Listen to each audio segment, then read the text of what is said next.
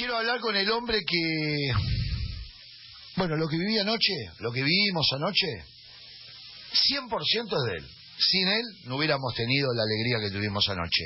Así que, ¿qué tal Adolfo? Buenas noches. Quiero saber ayer realmente qué sentiste cuando entraste en Tierra Santa. Bueno, buenas noches. Eh, un gusto volver hasta hablar con ustedes y, un saludo a toda la gente. Bueno, todavía una emoción que dura, que me temblaron las piernas porque, bueno, uno en ese momento recordó un montón de cosas, ¿no? De, lo vivido en el viejo gasómetro y, por sobre todo se vino a la mente mi viejo, que ya no está hace 31 años, eh, y el hecho de estar pisando el suelo que, pisaron los fundadores del club, el padre Massa, los Forzosos, los hermanos Col, los Monti, eh, a uno lo, lo, realmente lo movilizó mucho, ¿no?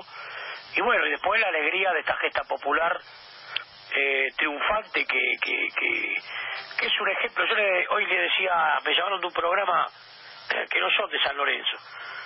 Y, y entonces eh, le decía, eh, esta es una gesta popular sin militantes rentados, ¿no es cierto? Una cosa... Es increíble. Eh, realmente desde el fondo del corazón, ¿no? Y uno ha conocido la militancia política y, de otro tiempo que también podía ser así, pero esta militancia de, del pueblo azulgrana eh, no es rentada, es de sentimiento, es de corazón y, le demostramos al mundo lo que lo que somos capaces de hacer y, vamos a conseguir lo que falta hacer también, ¿no? Por eso yo decía, Adolfo, que no creo que nadie pueda hacer estas cosas que hace San Lorenzo de Almagro, estas movilizaciones desde el corazón que son únicas e irrepetibles. Por eso San Lorenzo merece volver a tener el estadio y lo va a tener en la Avenida La Plata, por más que hoy te vi ahí un poquito metiéndote con un programa de televisión que fue a buscar, como vos dijiste, ¿por qué siempre a San Lorenzo se lo busca para ver dónde le encuentran el punto débil para no poder llegar a tener el estadio en Avenida La Plata? Claro, vos sabés que hoy hubo una asociación de llamados de programa, ¿no? Partidario. Y yo estaba esperando un llamado telefónico de un programa de radio que le había dicho más o menos la hora para llamar. Y suena este teléfono, como lo desconocí, me atiende este tipo, me, avisa este tipo de crónica. Digo, pero ¿para qué? ¿Para dónde? ¿Qué, qué, parte de crónica? Me dice, no, para la televisión. Yo no estaba viendo nada de lo que estaba pasando. Claro.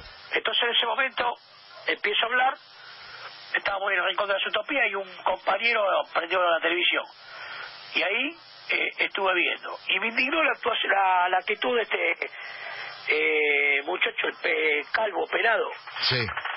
Que realmente una falta de respeto, ¿no? Una falta de respeto porque después decía que no tenía nada contra San Lorenzo cuando vino a, buscar la operación.